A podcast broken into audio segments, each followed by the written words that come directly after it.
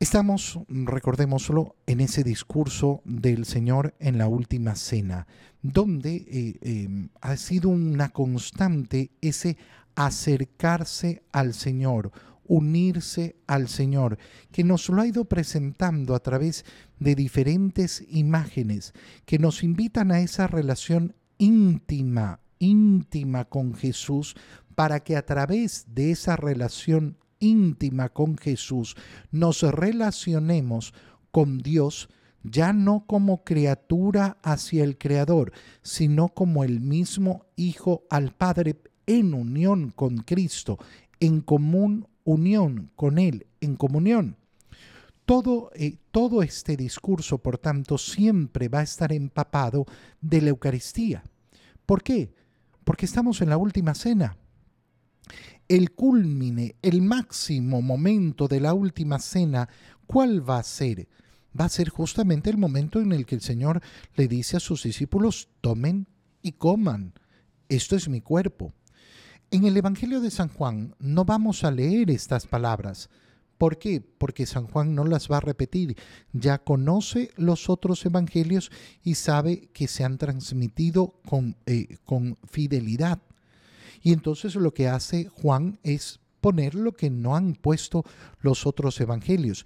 Y por eso ha dedicado ese capítulo 6 de su evangelio a la doctrina de la Eucaristía. Pero fíjate cuando uno tiene la Eucaristía como el fondo de todo el discurso de la última cena, como las palabras del Señor agarran su verdadera altura, su verdadero brillo. Yo les aseguro, cuanto pidan al Padre en mi nombre, se lo concederá. Ya hemos analizado porque el Señor está repitiendo esto, pero lo está repitiendo justamente porque es tan necesario adentrarnos en lo que significan estas palabras. Pedir en su nombre. ¿Qué significa pedir en su nombre? ¿Quién puede pedir en su nombre? Solo puede pedir en nombre de otro aquel que tiene una relación íntima con ese otro y que es además conocida, no secreta. ¿A qué me refiero? Yo voy a pedir a la tienda que me fíen en nombre de fulano.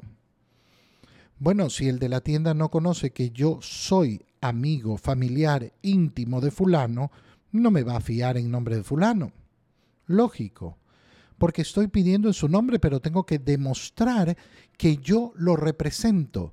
Pedir en nombre de Jesús significa podernos poner delante del Padre y hablar en nombre de Jesús.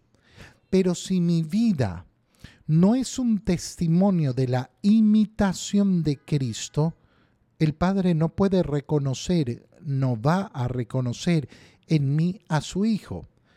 Pido en nombre de Jesús, pero resulta que no, mm, que no, eh, que no, no, no sucede.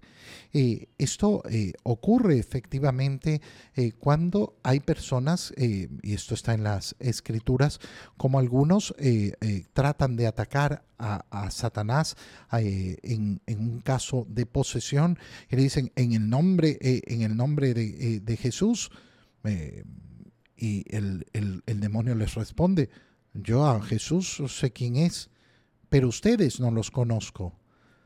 Pedir en el nombre de Jesús, pero no vivir, pero no vivir verdaderamente imitando a Cristo, estando en unión con Cristo, no se puede. Pedir en nombre, por tanto, significa eso en primer lugar. En segundo lugar, ¿qué significa? ¿Qué es lo que pido? Ah, pido lo que yo quiero. No, eso no es pedir en nombre de. Pedir en nombre de es pedir lo que es voluntad del otro, de aquel del cual estoy tomando el nombre. Por tanto, si mi petición es en nombre de Jesús, pero resulta que lo que pido no es voluntad del Señor, sino mi voluntad, mi voluntad, entonces no estoy pidiendo en nombre de Él. Esto es importantísimo. Fíjate que si no se cumplen estas dos condiciones, no está dado aquello que el Señor está diciendo. Y por eso le puede pasar a muchas personas, ah, yo pedí, yo pedí en nombre de Jesús, pero no recibí. Primero, tienes una unión íntima con el Señor. Reflejas a Cristo en tu vida, en tu fe, en tus acciones, en tus actitudes. Lo tienes como el verdadero ejemplo de tu caminar. Caminas el camino de Cristo. Y segundo, lo que estás pidiendo es voluntad del Señor o solo tu voluntad. Hasta ahora han pedido, no han pedido nada en mi nombre, pero prueben, dice el Señor, pidan y recibirán para que su alegría sea completa. ¿Cómo vamos a conseguir entonces la alegría completa pidiendo en el nombre de Jesús bajo estas dos condiciones? Caminando el camino del Señor, que es un camino de intimidad con Él, hacernos otros Cristos, el mismo Cristo, entrar en comunión con Él. Y teniendo en nuestro corazón no el deseo de que se haga nuestra voluntad, sino su voluntad. Si yo vivo de este modo, ¿qué voy a tener? Una alegría completa, completa, una verdadera alegría, no una falsa alegría. Les he dicho estas cosas en parábolas.